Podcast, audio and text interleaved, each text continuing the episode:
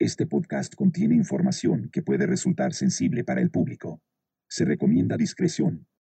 Bienvenidos a La Realidad Ficticia, un podcast en donde indagaremos qué tanto la ficción se apega a la realidad. Yo soy Azteca. Yo soy Mariel. Y estás escuchando la segunda parte de un episodio doble del asesino del zodiaco. Así que si quieres saber qué crímenes cometió y cómo comenzó su historia, escucha la primera parte y después regresa a este capítulo. Hoy vamos a hablar de quiénes fueron los sospechosos de ser el asesino del zodiaco y también de las diferentes teorías acerca de su identidad que han surgido con los años.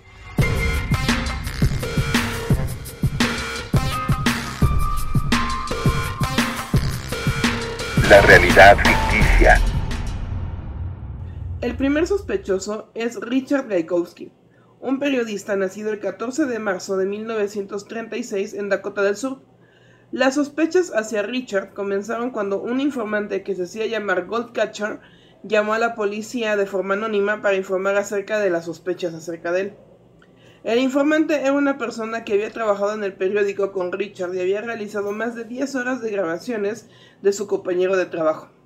Según Goldcatcher, Richard sabía demasiado acerca de los homicidios del Zodiaco. En las fechas de los homicidios, de, de los homicidios, Richard trabajaba en un periódico contracultural llamado Good Times, que abarcaba temas antipolicía y proviolencia. Paul Stein este es uno de los asesinos, de una de las víctimas del Zodíaco, si te acuerdas, fue la última, Paul Stein. Literal vivía en la siguiente casa donde se ubicaba el periódico. O sea, puedes encontrar la foto en internet que está en la entrada del periódico y la entrada de la casa literal es la casa que sigue. Según las declaraciones de Carol, la hermana de Paul Stein, Richard asistió al funeral de su hermano. El día del asesinato de Paul Stein, que fue el 11 de octubre, era el cumpleaños de la prima de Gaikowski, quien casualmente vivía en la misma calle donde Paul fue asesinado. No, esto fue como mucha coincidencia porque como Paul era taxista y a cumpleaños de la primera como si Richard le hubiera dicho, oye, ¿me puedes llevar? Y justo lo mató a unas calles de donde vivía la primera. Si hubiera sido él el asesino, obviamente. El miércoles, otra de las coincidencias era que el miércoles era el día de producción para el periódico semanal y eso significaba que el personal trabajaba desde temprano en la mañana y hasta muy tarde en la noche para preparar el nuevo número. Y desde el debut del Zodíaco en julio de 1969 hasta que el Good Times cerró en 1973, el asesino envió 15 cartas por correo. Nunca envió una carta en miércoles, aunque sí lo hizo todos los demás días de la semana. Esto también es como otra de las coincidencias de por qué Richard podía haber sido el zodiaco. en, los, en los artículos que publicó en 1969, Gaikowski tenía la costumbre de acortar su apellido a cuatro letras y utilizar múltiples grafías como Geek o Gaik. Curiosamente, Gaik se puede ver claramente en el cifrado de tres partes que el Zodiac envió por correo el 31 de julio del 69. Creo que de los cifrados hablamos en el capítulo anterior, ¿no? Sí. Bueno, en uno de estos cifrados se ve claramente. Además, la forma en que Zodiac eligió codificar el cifrado fonéticamente le da el apellido completo de Gaikowski. La operadora telefónica Nancy Slover, quien recibió la llamada del Zodiaco en donde confiesa los primeros cuatro asesinatos, identificó la voz de Gaikowski y dijo a la policía, nadie que haya oído antes se acerca tanto como él. En mi opinión, este es el hombre que llamó al departamento de policía de Vallejo en las primeras horas de la madrugada el 5 de julio de 1969. Nancy escuchó esta grabación también después de décadas, ¿no? Así que pues también la evidencia en este caso es muy débil. Tenemos que recordar que muchas de las evidencias del asesino del zodiaco son como súper circunstanciales, o sea, no, no hubo como tanta evidencia física y por eso pues básicamente no lo pudieron identificar. saber quién era. Ajá, al 100%. Otro punto en contra de Gaikowski es que conocía a Darlene. Darlene fue la, la chica que murió cuando Mike Mago sobrevivió. Ah, sí. El marido de Ferrin trabajaba en el periódico Albany Times Union y Gaukowski trabajó en el mismo edificio, pero en el periódico rival, el Albany Kickerbocker News. En agosto de 1973, cuatro años después de que Ferrin fuera asesinada por el Zodíaco, el Times Union recibió una carta de alguien que decía ser el Zodíaco. Cuando se resolvió el cifrado que se incluyó en la carta, hacía referencia al centro médico de Albany, que era donde ellos dos coincidían, ¿no? En tiempo. El 13 de marzo de 1971, el Zodíaco envió una carta al Angeles Times y por estas fechas casualmente Gaikowski fue internado contra su voluntad en un hospital psiquiátrico, en el Hospital Estatal de Napa, después de un episodio de locura. Fue diagnosticado y enviado al Hospital Mount en San Francisco, donde estuvo internado tres años. Durante estos tres años Zodíaco no escribió cartas, y la última carta que escribió fue en 1974, al poco tiempo de que Gaikowski saliera del hospital. O sea, también en esto coincide en tiempo, porque cuando el Zodíaco no escribió, él estaba en el hospital y cuando salió volvió a escribir.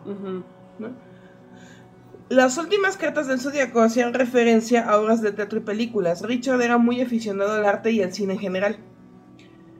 En 1986 fue investigado por el Departamento de Policía de Napa el detective Ken Narrow lo puso bajo vigilancia por algunas noches donde no encontraron nada que justificara que la investigación continuara, por lo que pararon la investigación.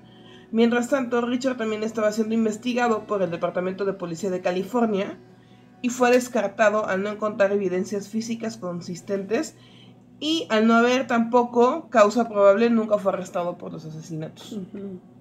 Sí, pues eran puras sospechas. Exacto, o sea, no había como nada que, lo vinculara, aunque pues, dos departamentos de policía le estaban investigando. Murió de cáncer de pulmón en San Francisco el 30 de abril del 2004. Tenía 68 años.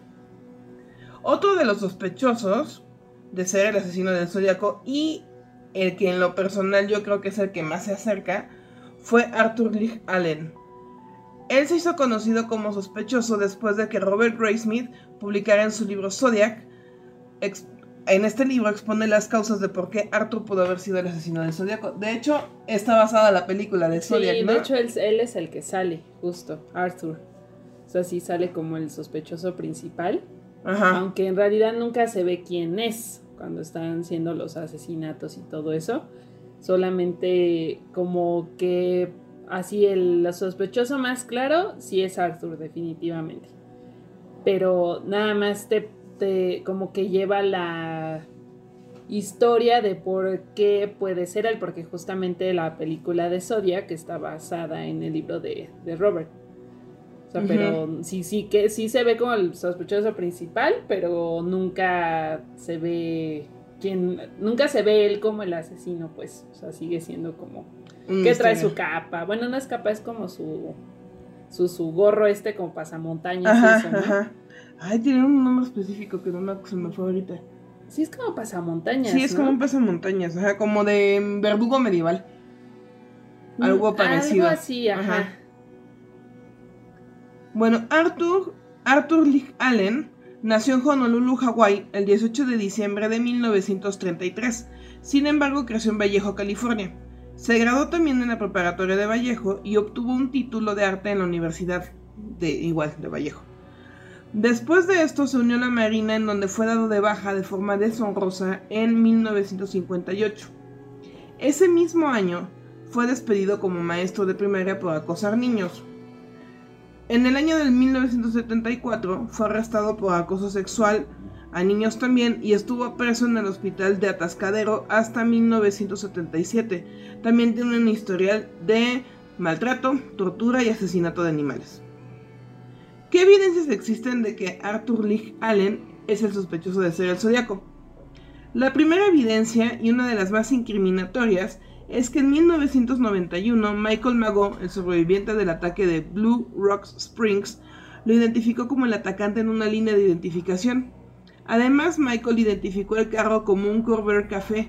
Un amigo de Allen tenía un Corvair Café que Allen usaba regularmente.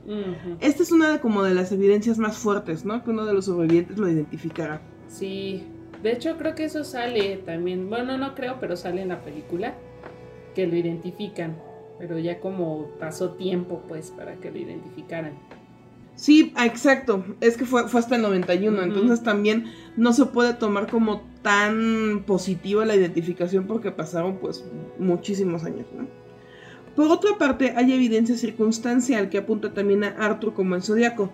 Don Chini, un amigo cercano, contó a la policía que Allen le había contado con el pretexto de escribir una novela, ideas muy parecidas a los crímenes cometidos años después por el Zodíaco. Estas incluían que le gustaría matar parejas aleatoriamente, que se burlaría de la policía escribiendo cartas provocativas, que firmaría las cartas con el símbolo de su reloj, que un reloj marca Zodiac que le había regalado su madre en la Navidad del 67, el cual tenía como logo el símbolo que ponía el asesino como firme. Sí, sale también en la película. ¿Lo del reloj? Sí, lo del reloj. Sí, es que eso está como súper raro, ¿no? Que usaría maquillaje también para cambiar su apariencia y que usaría una linterna pegada a su arma para poder asesinar de noche. Engañaría a las mujeres para que pararan en carreteras rurales diciéndole que tenían problemas con las llantas para después aflojar las tuercas y poder secuestrarlas. Si te acuerdas, una de las cosas que hizo el asesino del zodiaco fue justamente esto, ¿no? Sí. Chini también le contó a la policía que Allen tenía armas calibre 22 y que Allen le contó que se había obsesionado con una mesera del International House of Pancakes que era justamente el, el restaurante en donde Darlene trabajaba como mesera. Mm, claro. O sea, estas evidencias circunstanciales también son muy, muy fuertes, ¿no? Le contaba también a sus amigos que le entusiasmaba la idea de cazar personas y se llamaba a sí mismo Zodiac. Le mencionó a la policía que su libro favorito era The Most Dangerous Game, o El juego más peligroso, que justamente trata de la cacería humana. Allen le dijo a la policía que iba a estar en el lago el día de los asesinatos en el lago Beriesa, ¿te acuerdas? Que es justo cuando tiene como esta capucha y que se acerca así. Le dijo a la policía que iba a estar, pero mejor decidió dar un paseo por la costa. Además, admitió tener cuchillos ensangrentados justo el día de ese asesinato que supuestamente había usado para matar gallinas. Este fue el único asesinato que hizo con cuchillos en Zodíaco. Los demás fueron con pistolas, este fue el único donde apuñaló. Otras evidencias que coinciden es la talla de zapatos del asesino y de Allen, que ambos, tanto el asesino como Allen, habían pertenecido al ejército. En 1972, la policía registró el trailer donde vivía y encontraron ardillas muertas en el congelador, varios juguetes sexuales y material de lectura esparcido por todos lados, pero no encontraron ninguna evidencia que lo conectara con los crímenes. Años después, en 1991, se realizaron nuevas investigaciones en la casa de Allen, en donde encontraron diagramas para hacer bombas, ingredientes para su construcción, así como algunas bombas ya construidas. También encontraron balas calibre 22 que coinciden con las municiones utilizadas por el Zodiaco. ¿Te acuerdas que también amenazaba con las bombas, no? En las cartas. Sí. En las últimas cartas amenazaba con poner bombas en, en autobuses escolares y cosas así. Sí, que justo decía que en la de Dirty Harry, eso sí lo ocupan como, como parte de la trama. Porque como esta película fue en el 71, igual que la de, de Zodiac Killer, o sea, dos películas que tenían, tienen que ver con el zodiaco justo cuando estaba pasando, son esas dos. Entonces, en Derry Harris sí ocupan la trama donde amenaza con poner bombas en el autobús y hasta secuestra el autobús y todo. O sea, eso sí pasa ahí. Nada más que ah. es, no es directamente como platicamos en el capítulo anterior, que no se llama zodiaco ni se refieren a él como el zodiaco, sino que aquí como que la historia gira en torno al, a Harry el sucio, ¿no? al detective o al policía. Y está persiguiendo a este asesino que se llama Scorpio, y, pero ocupan muchos de los elementos de lo que estaba pasando con el asesino del zodiaco en ese momento. Porque justo fue en esos años, exactamente en el 71, cuando estaba ocurriendo, sacan la película. Y también en la de The Zodiac Killer, que también es del 71, también es así, es totalmente basada en el, en el asesino del zodiaco. Y sí es, yo siento que están un poquito exageradas algunas de las, de las cosas que salen como los asesinatos y todo eso, pero, o sea, sí se apega mucho. Lo único que hay, no sale obviamente porque todavía no estaba toda esta investigación, es quién, es el, quién era el, el sospechoso y todo eso. ¿En la única película donde hay sospechosos es en la de Zodiac? Sí, porque ya está basada en el libro, justo lo que estás contando tú ahorita. Ajá. Como ese libro de Robert Graysmith. O sea, ahí sí es prácticamente todo el caso completo, hasta la sospecha y por qué no lo arrestan y como todo lo que pasó. Ya. O sea, es súper interesante la obra. Es sí, o sea, es una gran película. Y de hecho creo que justo Porque es de David Fincher, que la vez pasada contábamos que es el director de Seven. Ah, y me parece que tiene que ver también con la serie esta de Mindhunter. Creo que también dirigió algunos, o, o no sé si toda, pero también tiene que ver. O sea, se ve que eso de los asesinos seriales es lo suyo. Se le da. A finales de marzo de 1968, Allen fue despedido de su trabajo como maestro de escuela de primaria por abusar sexualmente de un estudiante. Este fue el segundo fracaso de la carrera de Allen, ya que como había dicho antes, en el 58 fue dado de baja, ¿no? De, la Marina. Sin fuente de ingresos, Allen se mudó de regreso a su casa con... O sea, se mudó a casa de sus padres en Vallejo y según sus amigos y familiares, Allen odiaba a su madre y se sentía inferior con su padre. Ethan, Ethan, que era el padre de, Allen, era un militar muy exitoso. Ciertamente ser un abusador de menores no ayudó al estatus de Arthur en la casa. Allen comenzó a aumentar de peso y beber mucho y finalmente tomó un trabajo a tiempo parcial como asistente de una estación de servicio. Para el invierno, Allen se encontraba en una espiral descendiente entre depresión, abuso de alcohol, probablemente amplificada por dos factores estresantes, su cumpleaños y Navidad. Los asesinatos aparentemente sin motivo de Lake Herman Road ocurrieron el 20 de diciembre de 1968, justo entre su cumpleaños, el 18 de diciembre, y Navidad, el 25 de diciembre. Entonces pueden haber sido como factores desencadenantes. Sí, en la película está desglosado todo eso si quieren como saber por qué, porque es un relajo lo del cumpleaños y todo eso. Pero sí, ahí justo lo, explican. Los perfiles indican que los asesinos en serie siempre están activos en áreas con las que están muy familiarizados. Allen vivía a solo 7 minutos de la escena del crimen en Lake Herman Road y tenía un temperamento explosivo. Era conocido por estacionar y beber alcohol en entornos rurales, justo como este lugar, y siempre llevaba armas en su automóvil. También fue el principal sospechoso del asesinato de una estudiante universitaria llamada Cherry Joe Bates, ocurrido el 30 de octubre de 1966. Nunca encontraron al culpable, pero al investigar a Allen se dieron cuenta que se encontraba en la zona cuando el asesinato de Cherry le ocurrió. Además, el asesino envió una carta de confesión a la policía que estaba escrita con una máquina de escribir marca Royal. Casualmente, durante el cateo del 91 encontraron una máquina de escribir Royal en la casa de Allen, pero nunca se pudo comprobar que se usó para escribir esas letras de confesión.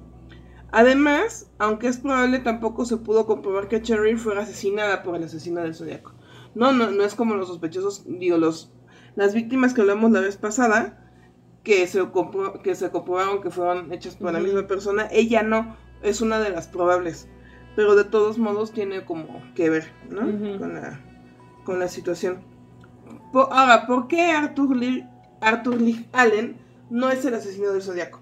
Primero, los testigos oculares del asesinato de Paul Stein declararon que no era el hombre que habían visto. Las huellas dactilares y las huellas de las palmas de las manos no encajan con las muestras tomadas de la escena del crimen, del mismo asesinato de Paul Stein. No hay coincidencia de ADN. Según los estudios grafológicos, la letra de Allen y la del zodiaco no coinciden. No usaba lentes, era canoso y calvo. Las descripciones de los testigos indican a un hombre de cabello oscuro y más joven. Allen murió de un infarto el 26 de agosto del 92 a los 58 años. También esta es una de las cosas por las que dicen que no era solo un asesino. Sí, que pueden ser varios. Ajá, justo porque, por ejemplo, aquí Allen tiene como muchas cosas que sí pudo haber sido, pero no coincide con el de Paul Stein, ¿no? Y a lo mejor sí con el de el del lago, ¿no? Por los cuchillos. O el de.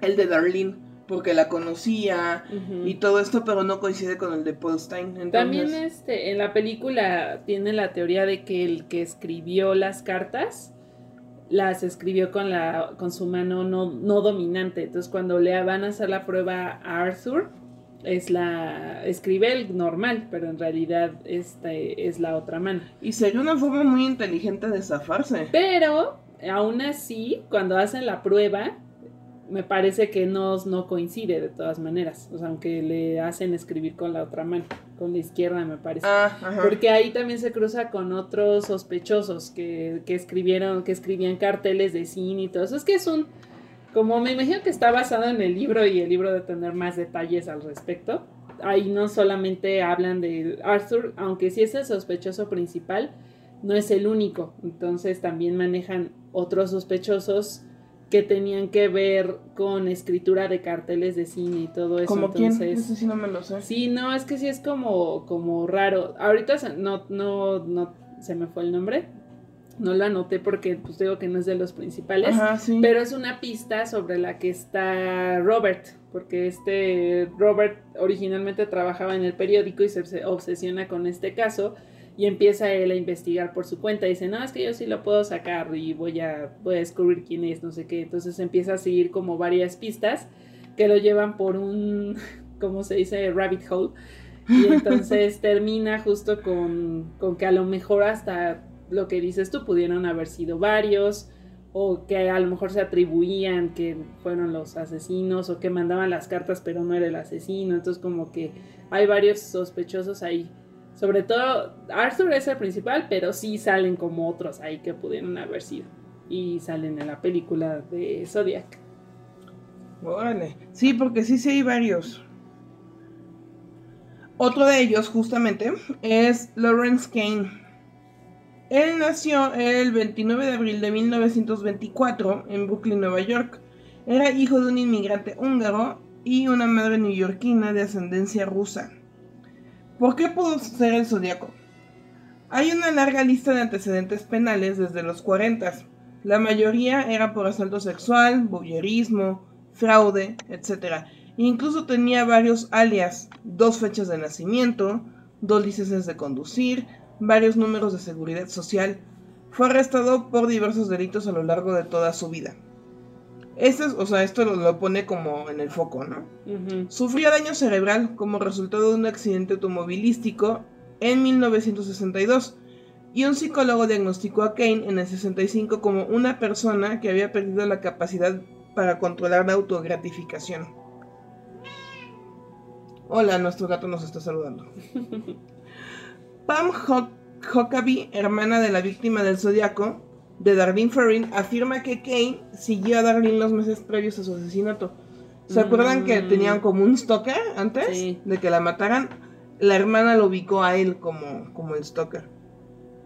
Brian Harnell, el sobreviviente del ataque de Lake Berryessa, a quien habló aproximadamente durante 15 minutos con el asesino antes del ataque, identificó la voz de Lawrence como la voz del asesino del zodiaco aunque al momento de oír su voz ya habían pasado también muchos años para estar completamente seguros. O sea, pasó lo mismo que con Michael Mago.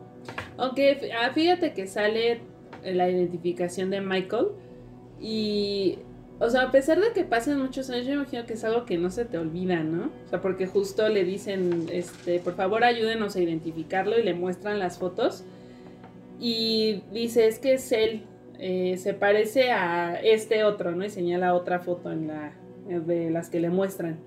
Está diciendo entonces que pueden ser cualquiera de estos dos hombres y dice, no, no, no, o sea, tenía una cara como este, pero es él y señala a Arthur, a Arthur Lee. Entonces es que este es algo que pues nunca se me va a olvidar, ¿no? El ataque.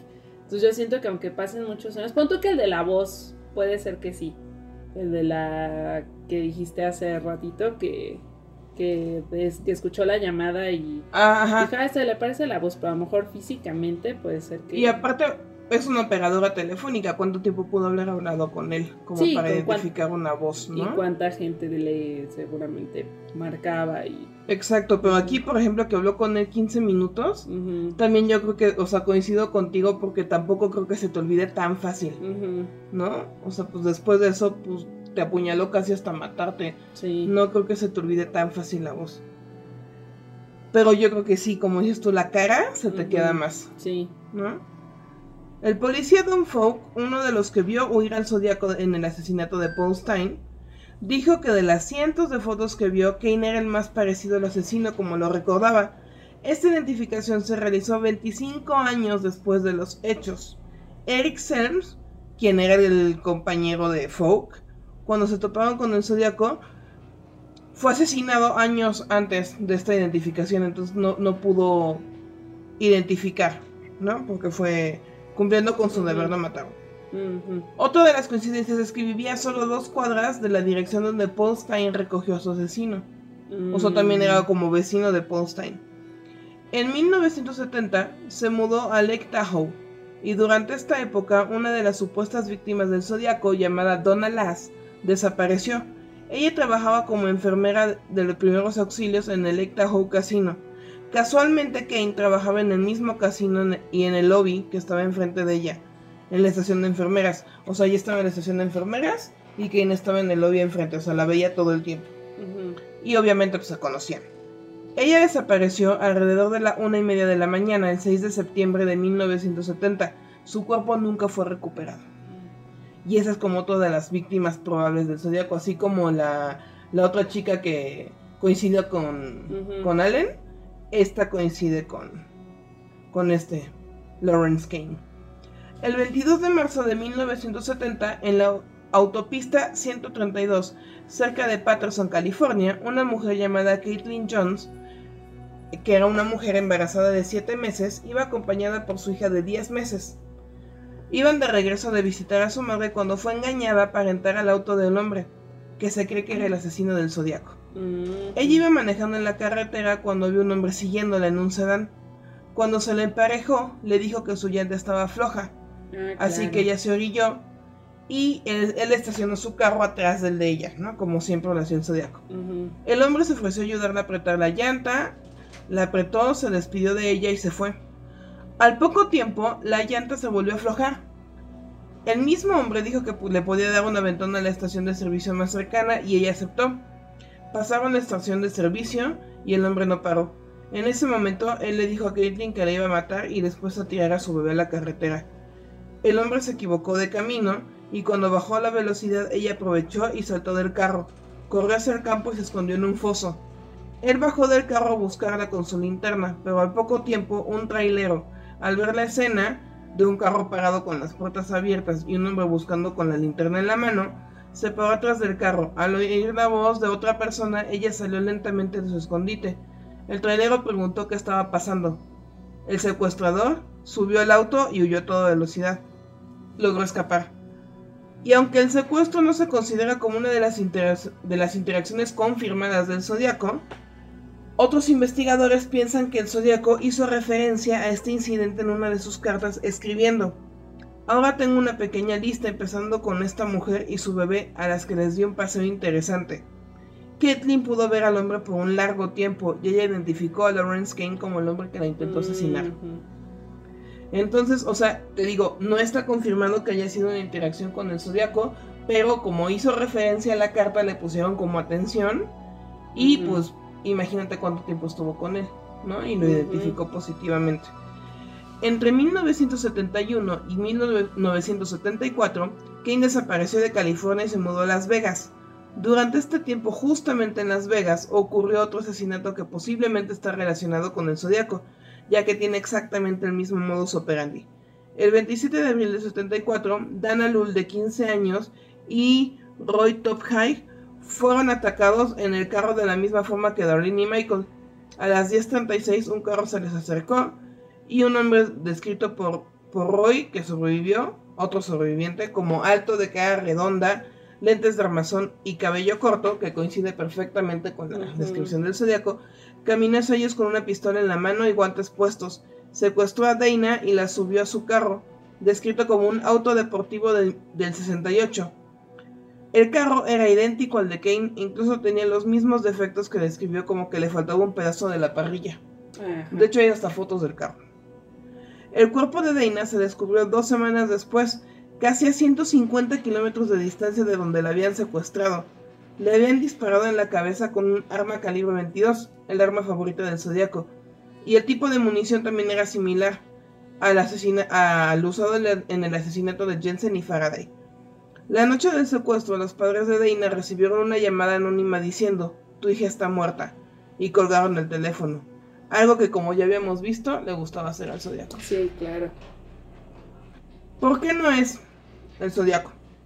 Pues por lo mismo que el otro, no hay estudios de ADN, no hay huellas dactilares que lo confirmen y la caligrafía no coincide. Kane murió el 20 de mayo del 2010 en Reno, Nevada, a los 86 años. El último de los sospechosos que, del que vamos a hablar en este capítulo es Ricky Marshall, un ingeniero eléctrico que nació el 13 de marzo del 26 con el nombre de Joe Dickey. Un dato interesante es que Ricky alternó estos dos nombres durante toda su vida por razones desconocidas, igual que Lawrence Kane, ¿no? Porque en unos documentos dice Klein, en otros Kane, y tiene, o sea, tiene como esta, estos diferentes nombres. Sí, está raro. Muy. ¿Por qué si es el zodiaco? A los 18 años se unió a la marina en donde sirvió varios años y aprendió a limpiar rastros. Si te acuerdas, una de las cosas del zodiaco era que usaba botas militares. Ah, sí. Entonces, este, la policía creía que era un militar, ¿no? era, estaban como sospechando de un militar. Sí, que esa, que esa pista no les llevó a nada, ¿no? Porque justo decías, ¿no? Que, había una venta no sé cuántos miles de botas que no funcionó. Exacto, sí. O sea, que pensaron que era un par único y nada que ver. Sí. Y justo como dijiste tú ahorita, este Ricky era ambidiestro. Entonces se ah. especula que justamente porque el zodiaco también era ambidiestro, por eso era tan difícil identificar la letra. Justo, justo lo que acabas de decir. Sí, aunque esa, esa sospecha era manejada en Arthur. Y aquí es otro sospechoso. Es que en las películas no. Porque es como decíamos también la vez pasada que son, es un caso similar al, a Jack the Ripper. Como no hay alguien confirmado, entonces las películas pues juegan mucho con quién puede ser el sospechoso. Y normalmente se van sobre uno solo, o sea, la gran mayoría de las de Jack the Ripper es el médico real. y en este caso siempre queda como esa duda, o sea, pueden, como que meten diferentes sospechosos, diferentes personas a excepción de Zodiac, porque está basada en el libro, entonces nada más hablan de, de Arthur. Ajá. Pero sí, o sea, de estos que estás contando no, no mm. salen. Sí, es que hay muchísimos. Y aparte, bueno, yo ahorita que termine de, de contar de este sospechoso, te, te haré una pregunta. A, ver, a ver, tú qué opinas. Todos los testigos del asesinato de Paul Stein los adolescentes, los policías y otros testigos describieron al perpetrador como un hombre a principios de sus cuarentas. En la fecha del asesinato de Ricky tenía 43 años. Los demás asesinatos describían a alguien más joven, mm. entre 35 y 40. Y todos los que vieron en The Polstein eran mayor de 40. Además, la descripción física coincide con Marshall. Era aficionado al cine y a la radio, otra característica que comparte con el asesino y... Que bueno, aparte es chistoso porque como casi no hay gente que le guste el cine y el radio, ¿verdad? Ajá, exacto. O sea, este, este sospechoso yo creo que es como el más genérico que investigué.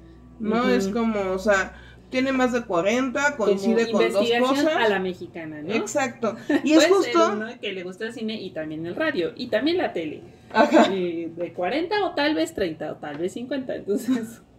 Puede ser complexión robusta o mediana o puede medir entre unos 60 y unos 85. Ajá, exacto. ¿Por qué no es el zodiaco él? Justamente por lo mismo, no coincide el ADN, las pruebas grafológicas no fueron concluyentes y tampoco coinciden las huellas dactilares. Ricky Marshall murió el 8 de septiembre del 2008 de Parkinson. Y bueno. Ah, pues no tiene tanto. No, no, no tiene tanto justo de lo que te quería preguntar es, ¿tú crees que en este caso del Zodiaco se hizo un buen trabajo policial? Yo creo que el problema aquí es parecido también al de Ted Bundy. Fue tan mediático que yo creo que mucha de esa información que tenía la prensa interfirió con... ¿Interfirió? Sí, se dice interfirió. Interfirió con las investigaciones al final, porque entonces sacar tanta información que a lo mejor la policía debió haber manejado en confidencia o, confidencialmente más bien, sale al público y entonces eh, salen muchos sospechosos y no es que no hayan hecho un buen trabajo, sino que simplemente había muchos modus operandi distintos, había muchas cartas apócrifas, había hubo como una explosión de de ahí voy a jugar a ser el zodiaco y no era el zodiaco. Justo también como, como en Jack the Ripper, ¿no? O sea, tanto como en Ted Bundy como en Jack the Ripper con lo de las cartas. Sí, o sea, y justo con Ted Bundy pasó lo mismo. O sea, fue como tanto el pánico y como todo lo que se lo que provocó que fue más una cuestión de entorpecimiento tanto de la prensa a la policía y viceversa, yo siento. O sea, yo siento que, no es que no se haya hecho un buen trabajo, sino que a lo mejor ahí estaban poniendo el pie. Como, como exactamente, o sea, como una falla en ambas, en ambos lados. Porque pues obviamente la policía luego controla qué, qué tanto la prensa puede sacar. Justo para evitar estas cosas, que salga información y que salga un copycat y entonces imite y entonces se entorpezca todavía más la investigación. Y yo creo que sí fue un poco lo que pasó aquí. Ajá. Sí, yo siento eso. Porque justo ahí en la película de Zodiac, no sé si lo menciona en el libro, pero sí se ve que el, que el director del. Bueno, no es, no es director, pero es uno de los escritores del periódico que justo lleva como las notas sobre el zodiaco, es como el editor principal, que de hecho lo, es este Robert Downey Jr., eh, se llama Paul Avery. Entonces él como que está todo el tiempo checando que, es, que llega la policía y va y luego, luego lo publica. Entonces, todo el mundo, ay, este Paul, ¿por qué lo publicaste? No sé qué. Entonces, como que se le va encima a la policía y todo esto. Entonces, este, justo porque como empiezan a filtrar información, entonces Paul hasta renuncia, ¿no? En algún momento porque ya tenía miedo de que el zodiaco se fuera contra él.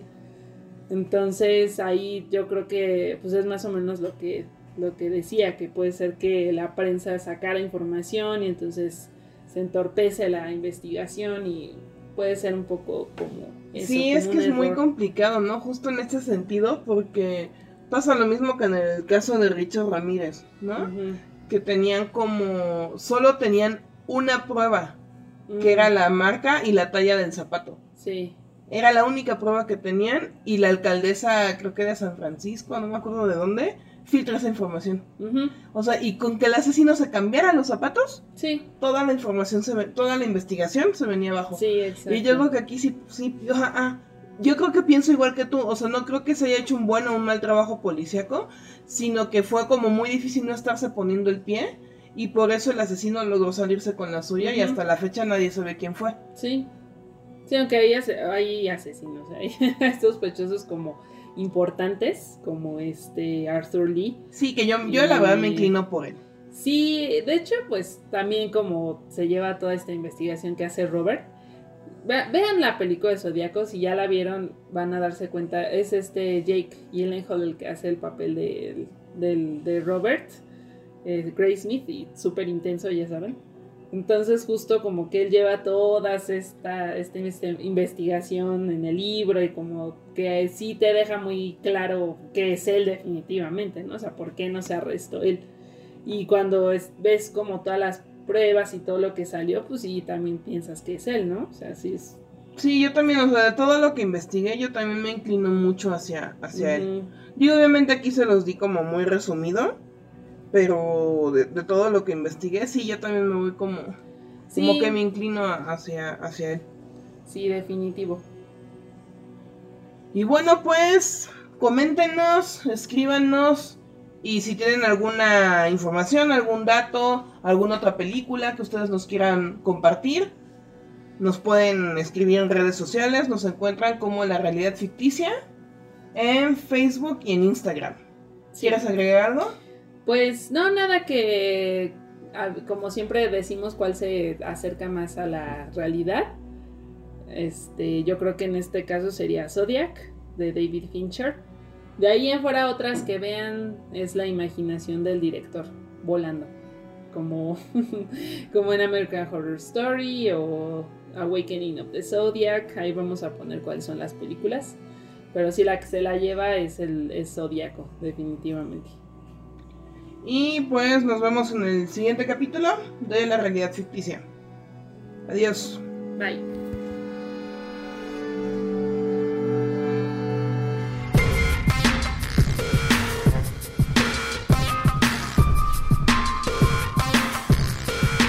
La realidad ficticia.